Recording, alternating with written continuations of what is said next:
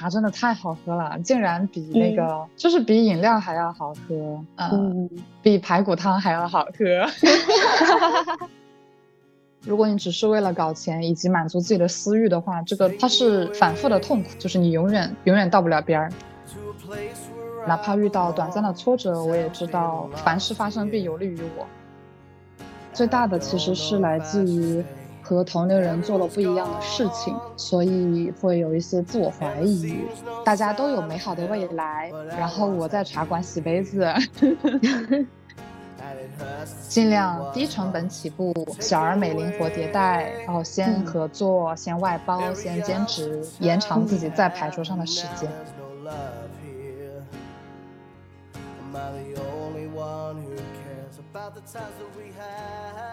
听见自由，也听见自由背后的勇气。Hello，大家好，欢迎来到自由之北，我是主播小然，我是 Dora，欢迎我们本期的嘉宾乐乐。那最初小然拿着乐乐的介绍给我看的时候呢，他形容乐乐是一个追逐热爱的自由，而不仅仅是物质跟时间自由的女孩子。我就非常的好奇，那乐乐她究竟的热爱是什么？她是怎么找到自己的热爱，并且一直持续投入？又是如何通过热爱实现多年前开茶室的愿望，还拥有多种收入结构，非常的让人羡慕。Hello，大家好，我叫盖乐。盖世英雄的盖，快乐的乐，一个比较小众的姓氏。我是九五年的山东烟台人，然后目前是在广州，因为一直很喜欢喝茶，所以在广州开了一间茶室，叫竹县茶寮，还有一个自己的小品牌叫养真。原来你那个盖乐是你的真名啊，我还以为是什么艺名之类的。我也 是。好，很开心可以邀请到乐乐跟我们一起录播客，欢迎欢迎欢迎。就是记得第一次见乐乐就是在他的茶室，当时是一起参加了死亡咖啡馆的主题活动。那我们就从茶室开始聊起吧。嗯，乐乐的茶室是在什么时候开的？开在哪里？嗯，目前的茶室是在。二元旦，二零二三年一月一号的时候，跨年办了一场跨年活动，那个时候可能来了有二十多个朋友，但是真正对外开放营业是今年六一儿童节才才营业，所以大概就是半年一年的吧，开了，开在广州老越秀区的一条小巷子，叫小茶巷，在小茶巷开个茶室，我觉得还是很巧合的，大家可以搜竹县茶寮地图可以搜得到，周围环境很好。有六榕寺、光孝寺、中山纪念堂，还有人民公园、北京路、广州市政府，还有西华路美食街，是一个闹中取静的地方。我记得，哎，那一天我第一次去嘛，我我最喜欢的一个角落就是进门右手边，就是有一面很大的玻璃窗，然后玻璃窗写着很多的毛笔字，外面还种了一些竹子，然后那天早上是有阳光照进来。整个桌子上都是毛笔字啊，竹影，哇，就是整一个都特别的美好啊，特别的温暖啊，DNA 动了是不是？对，哎哎，我知道你现在也算是自由职业者嘛，就想问一下，就是日常的工作跟生活状态是怎么样的？嗯，我因为其实每天都跟我最喜欢的这些元素——茶、书法、古琴，和很好的朋友在一起。分享和创作，所以其实我是很开心的。嘿嘿，我大概每天是会在睡前规划一下第二天的大致的内容，一般会有上课、备课，然后试茶、选茶、记录我自己的品茶体验、写推文、写文案。因为我比较自由，可以提前一天安排好就行了，所以我一般可以安排自己睡个自然醒。然后起床，在我们楼下有一个那种城市自选餐厅，就很像是食堂，我太爱了。嗯，就完全不用动脑子，就是选择困难症友好，不需要在每天吃什么上浪费自己的决策力。对，然后吃完饭我就会到茶室开始工作，工作累了中间就可以泡一壶自己喜欢喝的茶来犒劳自己，然后练一会儿琴或者写一会儿字。就是换一个项目就当休息了。乐乐这么喜欢茶，现在还拥有了自己的茶室，就很想知道你跟茶结缘的故事是怎么样的。还记得第一次跟茶打交道是什么时候吗？高考完是我第一次呃接触到茶，就是我妈妈说你高中结束三个月的时间可以去打个暑假工什么的，出去做一下实习，就介绍我认识了我的一个阿姨，她在嗯我们那边挨崂山挨得特别近，就是有一些道教仙山，他就在其中的一座山上包了一一大片地方做茶园，然后就在他的。茶厂，它的茶园和它的待客室里面，它的待客室其实就是当地的道观旁边有一个单独的小房子，给他用来，呃，做运营，现在的那个办公室之类的。然后那个时候就每天会骑着家里的小电动，早晨上山，然后晚上下班，然后中午的时候就在道观里面跟道长们一起吃饭，吃素食。那个时候在茶山上就是给我蛮大的滋养的，到现在都是我。的精神力量的一个蛮重要的来源，就早晨可以迎着晨雾，然后迎着日出上山，然后山上里面山上会有竹林，有非常多森林和树木，然后我们还会凌晨五点钟上山去采灵芝和菌子，就自然风光超级好。然后道观的那个呃，当地也算是一个比较有名气的道观，就是道观的气息也非常的和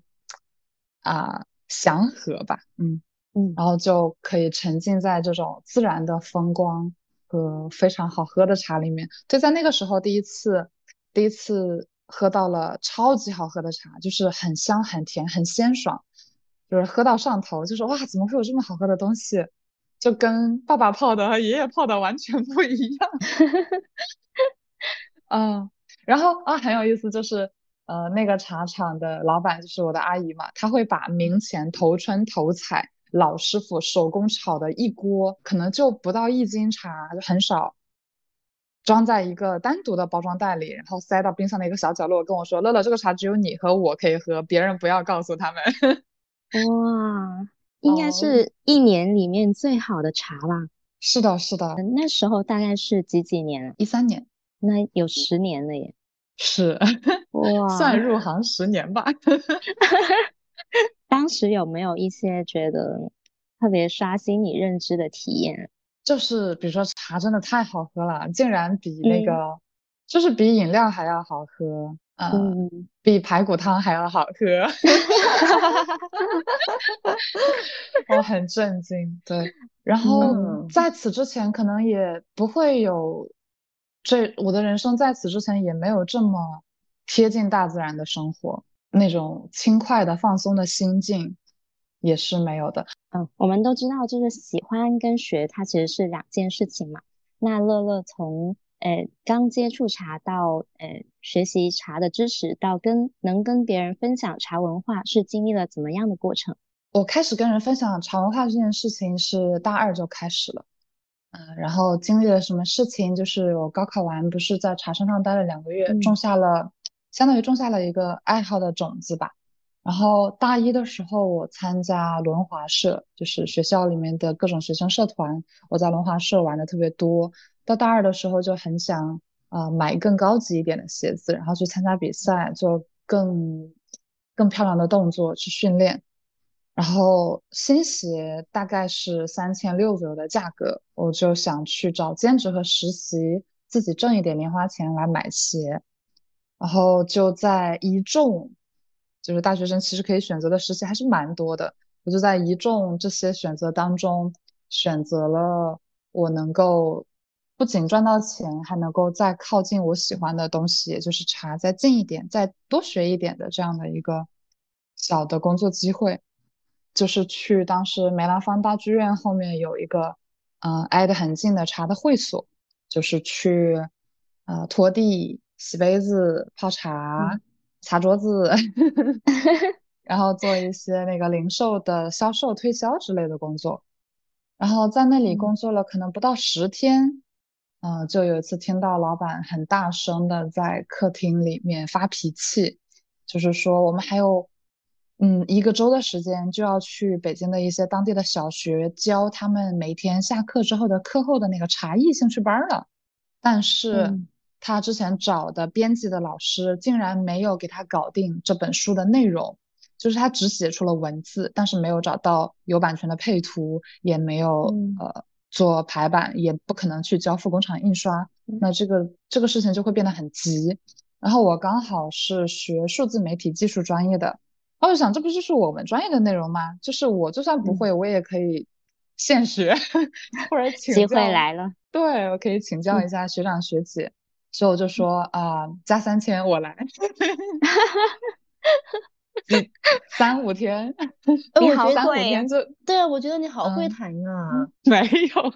因为他当时就是特别的急迫，然后我就跟老板说，就是我就直接说就好了，因为这完全是算是帮他嘛，就是帮他迅速的解决掉这个他当下很很难以解决的大问题。如果这个问题他没有那么艰难的话，他也不会发那么大的脾气啊，所以我就一提，他就直接同意了。哇。他也没有说，他也没有说要看一下你的什么案例之类的。哦，没有哎。啊，这样子就其实本来兼职工资好低，我记得才一千多还是两千出头。就原来我可能要打两个月的工才能够买到一双鞋，然后后面我打完两个月的工，不仅买到了鞋，我还多了一笔钱嘛，我就去。就去考了那个评茶师的证，然后上了一些茶艺师的班儿之类的。嗯，你好会投资自己。我觉得如果我回归到 我在大学时候的那种心态，我要是手头上有再多出了一两千的话，我想着我要跟姐妹去哪玩去了，或者去买衣服去了。我也是，我也是。我觉得这个可能就是，确实是你感兴趣，就是可能就是热爱的力量吧。就我不觉得去上一个茶课对我来说是一个艰难的学习，我觉得好有意思呀！我要去学我，就是更深入的学我感兴趣的东西了，好开心！这就是我的玩儿。嗯，那当时你选择的那个茶课，它就是在你们呃学校附近的吗？是线下的？哦，没有，很远。天呐，你们的问题都好棒啊！就是我听到你的这个问题，然后我的第一反应是，哦，那我好厉害哦！就是那个时候真的离茶离学校好远哦。我在北京语言大学上学，我们在那个就是学院路北四环，然后上课的地方在南四环。哇 啊！天啊！我北四环跨到南四环。啊，就还挺远的，要多久？呃，一个小时多，通常要一个半小时，因为地铁前后你还要再走一段路嘛，就还蛮远的。就最开始我考的是呃评茶员，后来又考了评茶师，高级评茶师，然后茶艺师，呃初中高，然后又考到比高级更高的，像现在就是比高级更高的二级的茶艺师。嗯，后来就是在这个过程中，因为一边学习一边去做各种各样的兼职，就其实算是入了点行，然后就认识了蛮多行内的人的，所以就后来就大家推荐了一些别的工作岗位，就可以去社区里面，呃，给一些可能退休的爷爷奶奶去干休所里面给一些退休的老干部带茶会、品茶会，给大家分享讲座。然后后来又在大学里面，我们学校情况特殊，就是外国人很多，所以也做了很多面向外国人的讲座活动、分享、雅集茶会，叭叭叭，对，然后还去了隔壁大学 做这种活动，所以大概是从大二、大三、大四就一直持续不间断的有在各种场合做茶文化的分享。你这业务范围都杀到隔壁大学去了。对，有一次去人大金融学院 做了一次讲座，嗯。嗯，还去还去隔壁矿业大学办过茶会。啊，那个时候就是经常去。北大茶学社蹭蹭茶会，那那当时就是这种学生级别的人，然后能那么懂茶又热于分享的人，是相对于比较少吗？对，那个时候我在北京学茶的时候，包括带着可能呃各个学校的茶社的同学出去玩逛茶的那种市场，到处喝茶的时候，大家。真的最多听到的一句话就是哇，你这么年轻就开始喝茶了，你好有福气哦。或者哎，你们年 对，或者哎，你们年轻人怎么会喜欢喝茶呀？嗯，什么什么的，就是会大家都觉得很新奇，所以又很很占优势耶。对，然后就会获取了很多的机会。对，是的，算是算是什么时代红利吗？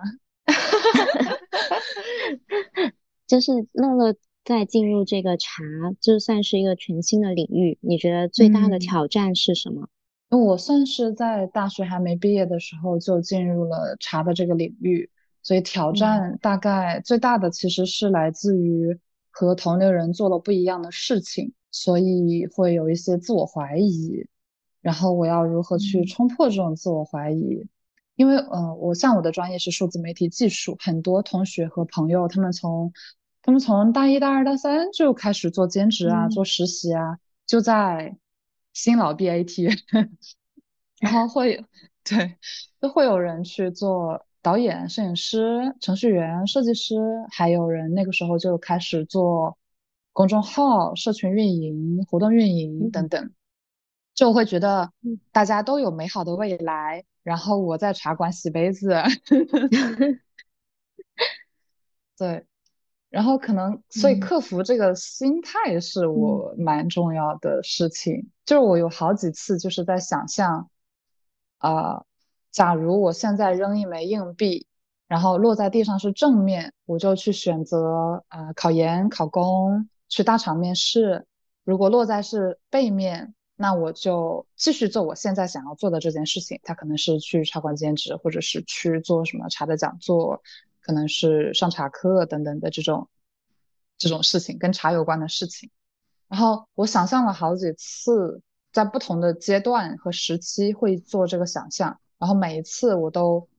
想象的时候，我就很希望它是背面落地的。就是，嗯，你想象有一有一枚硬币要决定你的命运的时候，你的真实的想法和真实的欲求就会蹦出来，就是啊，我就是希望去做茶。啊，可能是通过这件事情来给自己一些，就是通过这样的小方法来找到自己的心意吧，然后就跟随自己的心意。好特别哦！你在大学期间的这些很多对外的茶艺的表演啊、分享啊，呃，就是有很多的机会嘛。然后你也有说到，呃，其实当时像你这样的学生，有这样的才艺的人是比较少的。那算是不是很多的机会都是主动？跑在你面前的呢，还是说有一些你是自己去争取的？呃，可能跟我的性格有关，当然也跟茶这个品类本身有关。我就会到处去喝茶，然后喝到茶之后又很喜欢分享。就你们也看出来了，我就是个话痨。对，所以几年下来，其实积累了很多，就是校内校外的老师啊，学生的社团组织啊，包括。隔壁学校的呀，就五道口附近有非常多的学校，然后还因为就是学茶和买茶也总是去北方，就中国北方最大的茶叶交易市场就在北京马连道，所以我在那边也认识了很多茶商、茶农、茶行业的从业者等等。就所以，嗯，还有就是我还喜欢在朋友圈发我的，就是朋友圈有点像我的日记本，我就会在朋友圈里面唠。唠很多，我今天看到了啥呀？我今天想到了啥呀？就会有很多跟茶有关的事情，所以久而久之，就这些人他们在遇到跟茶有关的事情、工作机会、问题，大大小小的、临时的、长期的、钱多的、钱少的机会的时候，就会来问我，然后如果我感兴趣，我就会接下来。嗯，我这样听下来，那一方面就是。你很喜欢结交不同的人，然后另一方面也是因为你自己就擅长这个，你让别人知道了，然后别人有需求就会找你。嗯，你的总结能力好强呀，觉得 好棒呀，好棒。这前提的话就是他会让别人觉得，哎，你在这个领域里面是专业的，我可以信任你。嗯，对，是的。所以就是呃，有个问题哦，就你是做了哪一些的事情？让你在这个茶的领域会变得更加的专业，在茶的领域更加的专业，可以说几点吧。就是如果是茶叶本身的话，首先你要喝到更多的茶品种，更多的品种去扩展自己的品种库，多多增加见识。然后你要去在这些品种里面去喝到越来越高的品质，提高自己的品鉴能力。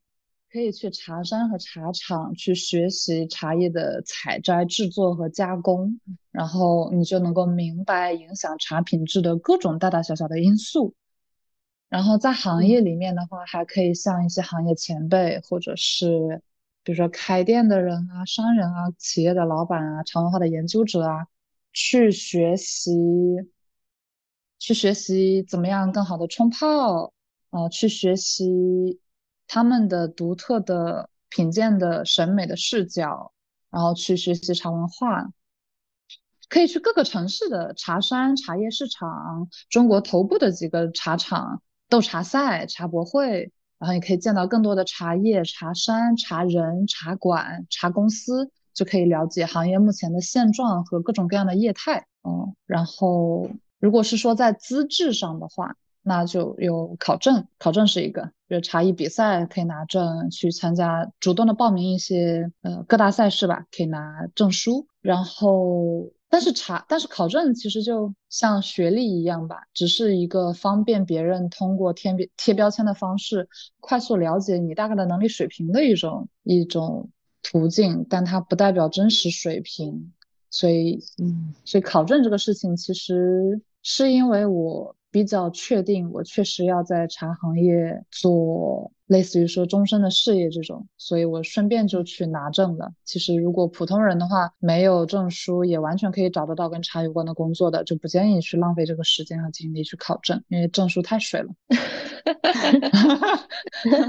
嗯，我记得你之前有说过，你毕业之后有去不同的公司。茶公司去学习，对啊，对，那那几段的经历是大概是怎么样的？我在毕业之前其实就知道自己是要创业的，所以我在不同的公司工作的时候，其实都可以说是在为自己的创业做准备。然后等我毕业去成都之后，还没有一开始就从事跟茶有关的行业，那个时候我在做一段远程的英语笔译的工作。然后笔译的工作因为比较灵活，所以我也在这个时间去做了中国文化之旅，就是我可能会去呃敦煌啊、阳关、景德镇、峨眉山，就是那种你经常在诗词里面听到的地方，我就想要去看看到底是什么样的。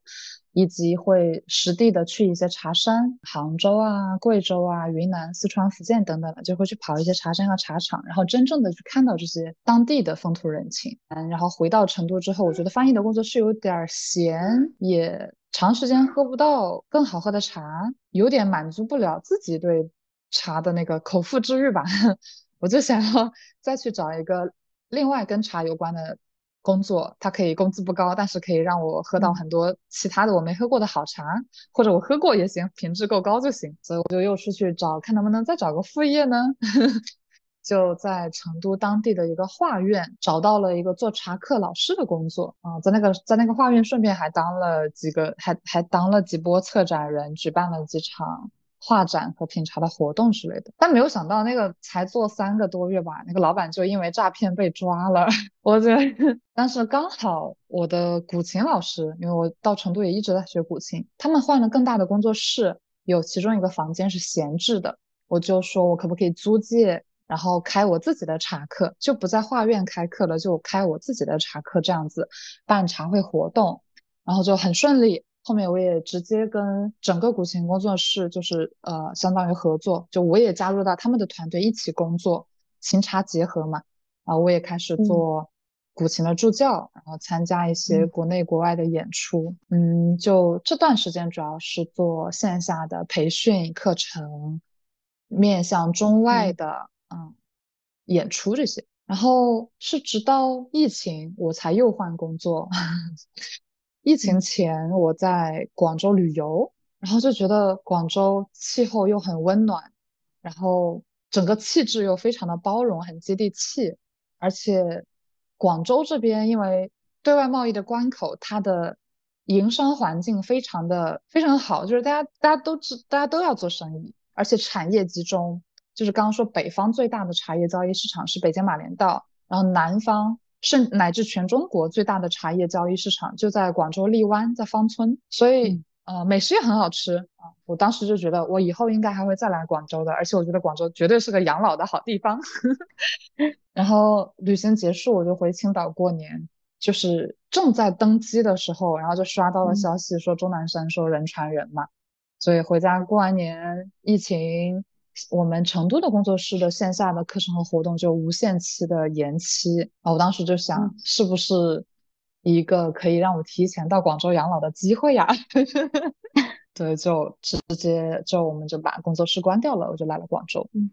在广州就是开始工作嘛，我就找了一家呃有百年历史的非遗传承人的品牌的茶叶公司去做品牌运营、社群运营，然后在那里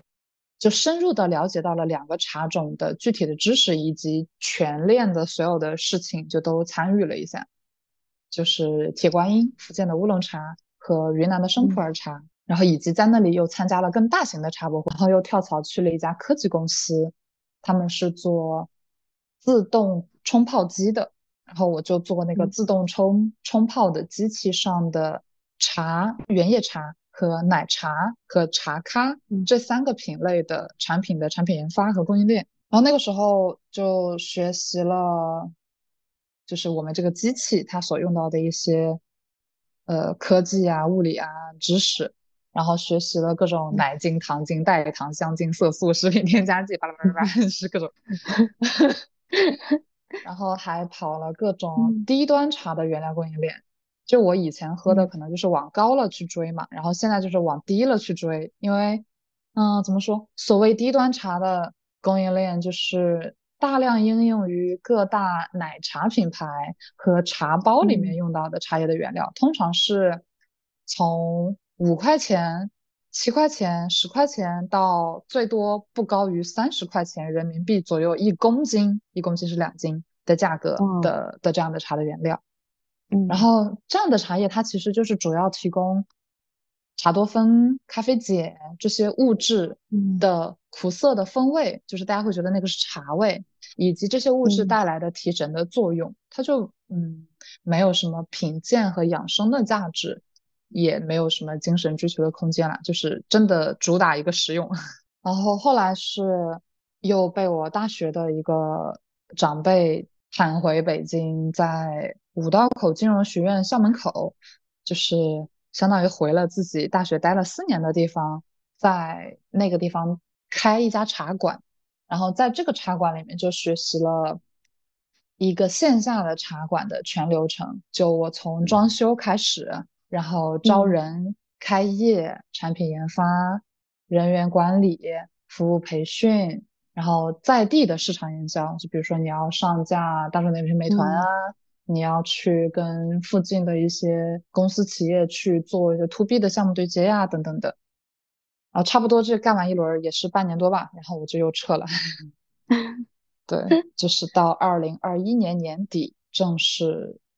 自己开始做事情，就没有再去别人的公司上班了。听了那么多，我有一个特别好奇的问题哦，就是乐乐，你为什么是在一开始就是那么坚定的认为自己是要创业的？对，我觉得可能会有两点吧。一点就是我特别的不服从管理，就是我特别讨厌打卡上班这件事情。然后，所以我就老是迟到，老是被扣钱，老是被点名批评。嗯。然后第二件事情，我认为有价值的，我想做的事情，其实老板可能认为没有价值，不值得做，或者要无限期的往后放，优先级并不高。那这样子我很难去做我真正想要做的事情。还有就是，我可能想要锻炼自己的综合能力，但是你如果在公司上班或者在团队里面，你必须要发挥一个螺丝钉的功能，做专精。我个人其实是不太喜欢太专太精的，所以我就想要自己做事情，这样会更自由一点，然后发挥我的优势，去辐射到我能够辐射的一小部分人就好了。OK，那我们现在来到今天我个人 我个人最期待的一个部分。就是乐乐是怎么在广州开出一家小而美的茶室，然后是怎么样把多年的这个梦想一步步的进行落地。那先来问一下，乐乐创业开茶室这件事情是蓄谋已久还是顺水推舟的？算是蓄谋已久，然后在那个场合下刚好就顺水推舟了。就我当时是二零二二年的四月份回的广州，然后自己玩了几个月，就是。挺开心的，但是就会觉得我还想要更多的人一起玩。嗯，就当时就想要说，要不我们开一个线下的呃一个空间。等到八月份的时候，突然有一个做古琴培训的朋友嘛，他就过来跟我说，他想要自己出来开琴馆，然后他也算是我的老客户吧，我们就一块儿开始找房，找房也很顺利，就找到现在这个位置，它就整体的那个气息都非常的闹中取静。在这个开店的过程中。就是他从选址到装修到真正营业，经历了哪几个阶段？我们装修是十月初就装修好了。呃，当时因为我们两个人都不住在这附近，所以我们想要在这附近找一个新的房子开始住。然后我们找住处这件事情花了一个月。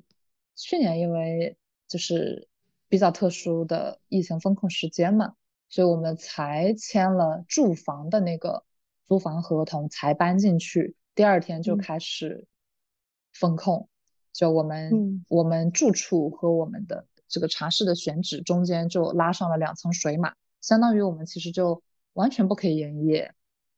然后等到一个月之后放开了，然后大家又都阳了，然后等大家阳完一轮了，就已经十二月月底了。所以我就说从跨年才开始 真的开放 接待朋友嘛，就做了跨年活动。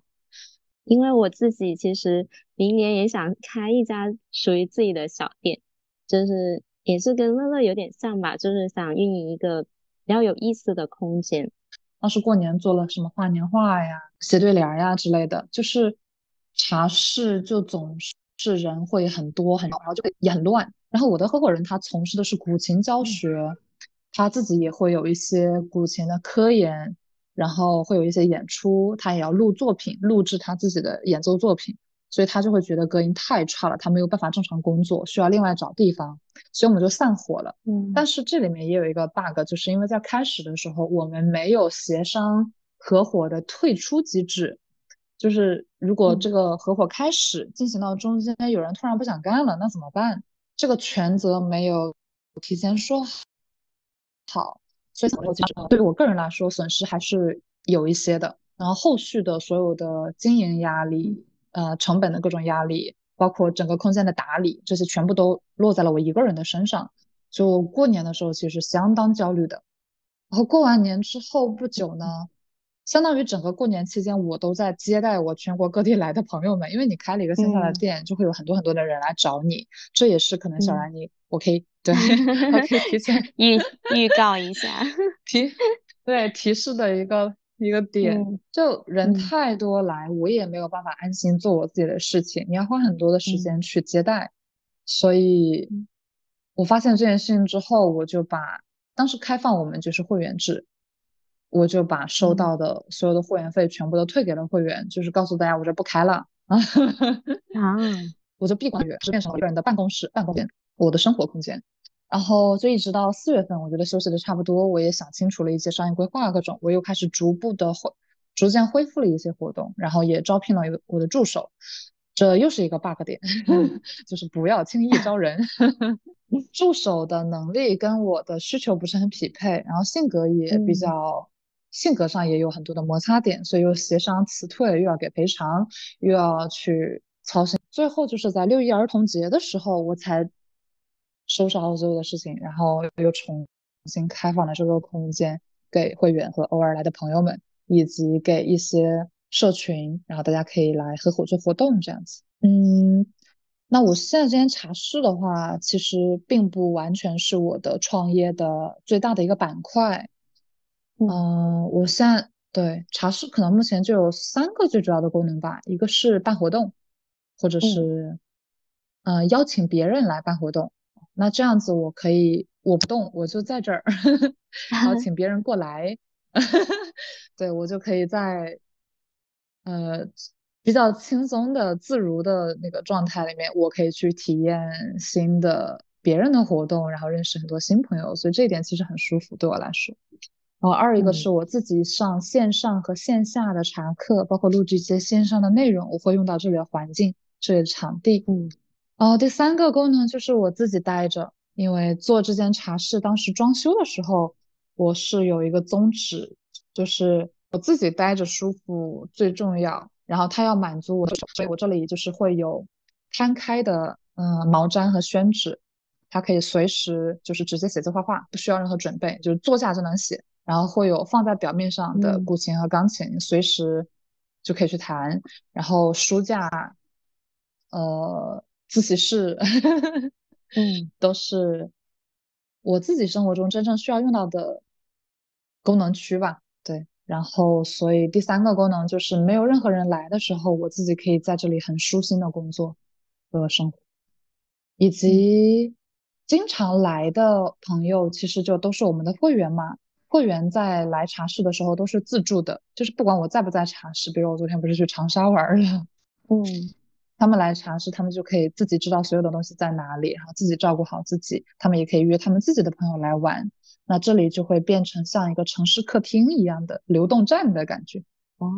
嗯，那你们的这个会员制的费用是怎么样？啊，三百一个月，然后你就可以拥有这里的密码，嗯，就。就可以来了 啊！这里有提供免费的茶，就是会有一个专门的会员免费区，然后里面的茶可以随意畅饮。那乐乐现在自由职业创业主要是有哪几个板块？对，我想说开茶室它不是我最重要的一个板块。嗯，我现在有呃大概是四个板块，第一个是线上和线下的茶课啊，就不是考证的那种茶课，是以茶为主要的脉络。讲茶的鉴赏与品味，然后古琴和书画，中国的各种传统文化当中的挨个元素可以拎出来，琴棋书画诗酒茶跟大家分享一下他们的可爱之处，在生活中可以怎么样的享受到这些事情，然后以茶延伸出去的历史、地理、生物化学，包括禅。茶一味这种啊，这是哲学，然后还有。我自己非常喜欢的部分，其实我也会关心社会学和人类学，然后茶也是一个蛮好的窗口，你可以透过这个窗口看到一些这些不同的学科的内容吧，学不分科，对，所以茶课其实是我最喜欢的一个板块，它是分享美好的生活体验，然后可以跟大家的交流增进智慧，然后第二个板块才是才是我的茶叶产品，就我会有一个自己的。选品的小店，然后有我自己定制的产品，就是我自己的品牌的，也有我代理和合作的现成的茶厂和品牌，他们的产品里面我挑出来的，我认为的好茶，而且是性价比比较高的，而且是我真实我自己也会喝的，就是比较会偏稍微小众一点。然后第三个板块就是我给蛮多一些国内国外的茶行业的同行的朋友。会提供我的选品，就是他们也认可我的选品，就会从我这儿购买茶叶，然后提供一些茶叶的包装设计，还有我们在景德镇投资了一个茶厂，它茶具厂、陶瓷厂，所以会提供这些产品。最后才是这个社群，就是 有一个线下的茶室，然后因为这个茶室是以我个人的爱好为出发点为动力，然后。承载的一些各种各样的活动，包括茶会啊、心理学沙龙、音乐会、读书会，包括上一次我们一起参加的死亡咖啡馆、围炉煮茶的社交聊天会呀、职业交流会呀、哲学交流会呀、包粽子、包香囊、写对联、塔罗、中医、刻 章，嗯，好多颜料。活动会非常的丰富，是因为呃人非常的多和杂嘛，就是不同的人就可以来举办自己感兴趣的不同的活动，也欢迎想要分享和主办你们喜欢的各种活动的朋友来我们这里发起你的活动项目，嗯，对，可以共创。希望我跟小然有一天这个播客能去你那里线下开 粉丝见面会，可以的。可以的，我已经被你们圈粉了。啊，那我们得好好努力呀！现在还差了一大截。哇 哇，赞助已经拉到了耶！上次上次就是有，嗯，哎，一个朋友发了条朋友圈，说他在要在广州找一个茶社，然后他要办活动。嗯，我就问了他，嗯，人数的要求嘛。所以乐乐的茶室。它能够容纳的人数是多少呀？呃，如果大家要围坐在桌子上讨论的话，可能就不建议超过十五个人。嗯，然后如果是那种呃大家围坐着看演出，比如说可能中间给你一块空地，然后旁边人只是围坐着，那这样就可能二十人也可以，比较小。哦，然后还除了大厅之外，有一个榻榻米茶室，榻榻米茶室的建议人数也是八到十二人。嗯，行啊，那我们就朝着这十五个人的 目标奋进，小目标。粉丝见面会可以二十五个人。刚刚就有提到，哎，茶产品的研发嘛。然后上次，哎，你有说过就是研发一年的茶盲盒。我看你最近朋友圈有在发，就想问一下这个事情。是的，是的。呃，一年的茶盲盒是非常有意思的，这也是我很喜欢的一个板块。我会在每一个月给大家邮寄四款茶，然后每一款茶有两泡，然后我会在每周三的晚上开直播，带大家一起喝，开始一泡一泡的喝。每一泡茶，我们可以去讲一下它的冲泡、品鉴、风味的要点，然后穿插着可以给大家补充一些，呃，产地的风土人情啊，制作工艺呀。这款茶的特色呀，呃，养生啊，仓储啊，还有一些其他的刚提到的一一些文化方面的，呃，我自己的感想，然后也可以跟大家直播答疑互动。这个是今年的茶盲盒的形式。对，哦，这里可以，其实还有一个小惊喜，没有跟我的客户讲，有一个小惊喜就是我会在每一个月的茶盲盒之外，还附赠一些茶的周边。比如说像白毫银针的茶氨酸补水喷雾啊，嗯，龙井茶香皂啊，什么呃绿茶香薰啊，就是之类的这种茶的小周边，然后还有一些精致的小茶具。对，这个也是一个盲盒，就是可能每个人每个月收到的不一定是一样的。对，小惊喜。在一年的茶盲盒的过程中，我会根据每个月份的时令选择适合当下喝的茶。比如说春季五月份的时候，可以喝鲜爽的时令的绿茶和黄茶；夏季可以喝一些清新的新的白茶啊和活泼的乌龙茶；秋冬可以喝温和的乌龙茶和红茶、老白茶、黑茶；然后气候干燥的时候，可以搭配一些温和润燥的茶；然后雨季的话，就可以喝一些祛湿健脾的茶等等。那现在是比较推荐喝什么茶？现在广州这样的天气。现在的话，对，现在广州太干了，建议喝一些中等年份的白茶，可以润燥，然后可以喝一些红茶和乌龙茶。乌龙茶的话，不建议喝泡出来颜色太浓的。那现在，呃，就是这个茶产品还有茶客的客户，他主要是从哪里来？呃，嗯。目前我的老客户几乎全部都是私域的朋友带朋友，就是因为我的兴趣和生活的重心其实就是茶和各个方面的探索，所以我的全部的老师、同学、亲戚、朋友，经过这十年我在朋友圈的 话痨输出之后吧，他们就会在。他们就会在生活中遇到茶的场景的时候都想到我。然后因为各种机缘认识的人，现在就都变成了茶友。我想问，就主要是什么类型的人啊？就你这样子这么多的客户，就是会有些什么样的画像特征？最主要的用户画像是二十五到四十岁左右的一二线城市的男性、女性都有，但是女性偏多。嗯，会有工作的。的白领会有自己创业的创业者，你这个当下的这些客户量是呃能够让你在这个创业的阶段是收入会比较处于还不错的状态吗？嗯，是可以养活我自己的，就是一百个铁杆粉丝，你就是一个小而美的小事情可以做起来了嘛？那我是完全够的。朋友圈可能五千多人吧，里面有大概多少？跟你买过茶，八百多个吧。然后因为这八百多个客户，他们其实有一些是个人的嘛，然后也有一些是创业者，就是创业者朋友也还蛮多的。其实对于创业者来说，茶这个事情是一个硬需求，不管你是在办公室跟跟，不管你是在办公室做业务，还是你要去拜访，嗯，都是需要茶的。那普通人其实除了自己喝，也会有送礼的需求。就查这个事情，群众基数蛮大的。就查这个东西，因为群众基数本身够大，所以它可以养活很多大大小小的商家。那乐乐目前的这个月收入的情况是怎么样？这个方便透露一下吗？啊，因为我其实就是呃，后来助手也辞退了，其实就是我一个人全职在做。嗯。然后我们有四个兼职，然后有一些事情就直接外包出去，再有很多事情其实茶厂也可以帮我做。所以啊，但啊，但我目前也还在招代理哈，就是一个人确实也有一点做不过来，代理和助手还是在招的，呃，主要是运营助理。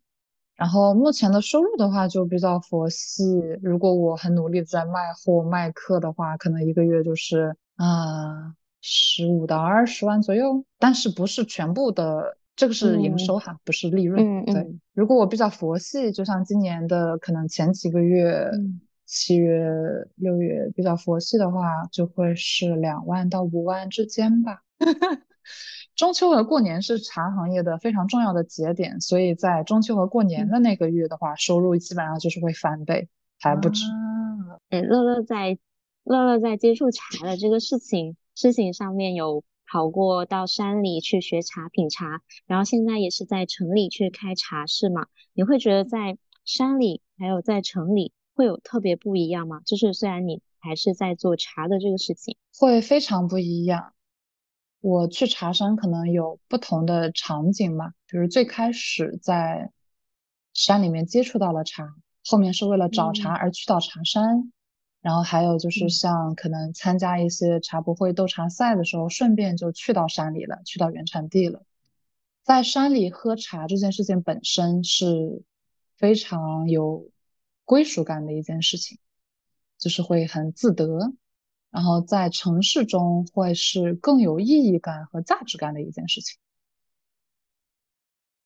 再有呢，一方水土养一方人，就是茶在什么时候也会更好喝呢？就是你去到山上产地，在这个茶生长的这座山，用当地的山泉水，在当地的实际的气候里面，和当地人一起泡当地的茶。你感受到的滋味和你身体的体感才是最舒服和美妙的，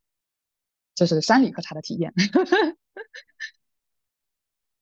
当你在城市当中的时候，面对的就是人而非自然，你面对的是一个又一个真实的人，你跟人很贴身的接触，会发生非常多爱恨情仇的事件。然后，强烈的情绪的变化也会给我带来非常鲜活的、非常有深度的生命体验。就回应到我们最开始说的，乐乐的自由是那种追逐热爱的自由，不仅仅是物质或者说时间的自由。这里就很想问一下乐乐，你是怎么样找到自己的热爱，并且让这种热爱跟搞钱兼得的？所以我觉得，你找到热爱的前提一定是。积，唉，就是我觉得你找到热爱的前提一定是探索的足够多，要打开自己，出去，真的到社会里面去碰撞和映照。但是打开自己是需要勇气和心力的，就是当你能够照顾好自己的情绪，然后从情绪里面出来，然后。在一个平静客观的立场去探索更多的事情的过程中，你会很自然的升起一些对美好的追求和向往，然后升起一些分享欲，然后你就顺从自己的往好的方向，给你好的体验的那个方向去继续实践。就是怎么搞钱呢？其实我觉得这个答案也挺朴素的。就是你会在探索和追求的路上遇到同类人，然后你们就结伴就好了。然后你会在你积有一定积累的时候，遇到一些可能比你更初期一点的人，那你的经验是可以分享给他的，你是可以给他当导游，给他指路的，嗯，你是可以帮助到他的。你开始帮助别人了，其实你就开始创造了价值，嗯。然后在这个过程中，如果你能够帮助到越来越多的人，你看到更多的人的更大众的需求、更深的需求，你就可以挑其中你能够做到的、你想要做到的那些需求去满足他们。我的经验就是，嗯，就是你一定要盯着别人的需求。就是不要盯到自己。当你能够照顾好自己、自立、对自己负责、不依赖别人，把自己这一摊子事情搞好之后，你就再也不要看向你自己了。这个时候，你应该往外扩了。你要去爱别人，去满足别人的需求，去给给大家提供更好的解决方案。如果你能力足够大的话，你还可以去提高整个行业的效率，就等等。你能够做更大的事情的话。那其实你自然而然就能够赚到更大的钱，你能够为更多的人带去满足和便利，钱就会追着你跑。就对于搞钱的理解，可能不是为了搞钱本身，你是为了更大的一种价值的实现，然后很多事情它就自然而然会有一些回馈回来。嗯，我会觉得赚钱本身这个事情对我来说的意义感不够强，是因为批人。批人的共性吗？因为你赚钱赚多少是个头呢？就是你可以赚一万，可以赚十万，可以赚一百万。但是这就像是，呃，当我在读书的时候，可能我我的欲望就是我希望明天喝到和今天不一样的茶，然后我希望我可以实现清空淘宝购物车自由。哦，但是等到你毕业之后，你会想着，哦，大家都买车了，我也要买车；大家都买房了。天呐，他买了北京的房，我也要买北京的房。就是，嗯，如果你只是为了搞钱以及满足自己的私欲的话，这个它是反复的痛苦，就是你永远永远到不了边儿，这也是一个没边儿的事情。但是我会倾向于就是去另外一个我认为更有价值、更有意义的、更美好的方向的，能给我带来更大的满足感和快乐的那个方向去去去憧憬那个没边儿的事情。嗯，然后用这对，因为它没有终点，所以我知道我活着的一辈子都会是往那个美好的终点去努力和前进的。我会在自己想要的方向上去进步，我就会每一天都很开心。嗯，哪怕遇到短暂的挫折，我也知道凡事发生必有利于我。我只要过了这个坎儿，我还可以继续往上爬。我刚刚说的那一句“凡事发生必有利于我”，我觉得很有启发。那我们来到最后一个问题吧，也是我自己 最期待的一个问题。嗯，如果普通人想要开一家小店，比如说像乐乐乐乐的茶室，或者说咖啡店、蛋糕店等等，你会有哪一些实用的建议，或者说一些呃避坑的指南可以给到我们？嗯，首先你要想清楚自己想要赚多大体量的钱，就是你开一个小的茶室和面包店，你可以做一下预算的。就这个店铺的铺租、坪效、人力成本、原料成本啊，还有就是它最大的承载量。它一个一个小店，它一定是有上限的。然后你要看在这个上限的范围内，你想要赚多少钱？你想一个月赚两万，还是一个月赚十万？那你要把它当做事业的话，你要满足市场需求，是你创造价值，别人开心，别人方便，你才能够挣到钱。然后具体的话，就是前面也有简单的提到过一些，比如说合伙要签合同，一定要 协商退出机制。对，就中间如果有人不想干了，你们要如何分配资产？你要不要收违约金？呃，股权转让、股权股权回购的条款、利息这些都要约定一下。可能选址的话，如果你要开小店、咖啡店和茶室，很多店它不在商业地产，而是在社区里面，这里也有一个大坑。就是你一定要看好了你的那个租的这个地方，它是个住宅的性质还是个商铺的性质？住宅是可以改成临时商用的，就是住可以改商，但是住改商的地方是不可以做餐饮经营的。所以这是一个很多人会忽略，但是万一一旦中坑，就是很大的坑的一个坑。就是比如说你租了一个住宅，然后你去了街道办临时的住改商，但是嗯。你也做不了餐饮，你就只能卖包装好了的茶叶、咖啡豆和一瓶一瓶的酒，而不能做你做一个菜单，说我泡呃就是现泡的茶叶和咖啡，或者我给你开一瓶酒，我们分，或者是怎么就就做不了。然后，如果是你想长期经营的话，就作为一个事业，然后你也有足够的风险承受能力的话，建议租期可以租长一点，或者你可以提前跟房东约定，在合同里面就是几年不涨租，招人就是尽量都是灵活外包兼职这样，然后方便迭代嘛，不要一上来就把盘子做得很大，呃，因为小店主要是做线下做社群，我的经验就是先聚人气。当然，我的经验不一定对，只是给大家可以分享一下，就是先做沙龙活动，跟成熟的社群合作，养一养自己的品牌调性，也在这个合作的过程中去，就是这也算是一种探索。你也可以在这种向外合作的过程中，更多的发现自己在这一方面擅不擅长，更擅长什么，然后找找自己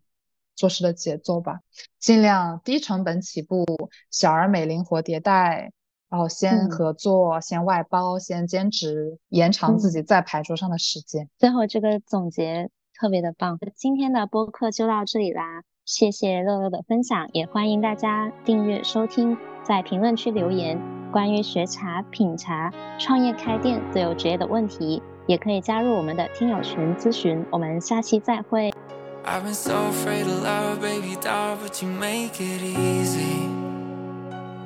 Like I was living in the dark for so long, then you shine your light. I never thought I'd find the one so alone, but you finally see me. Oh, I couldn't do you wrong, no, oh,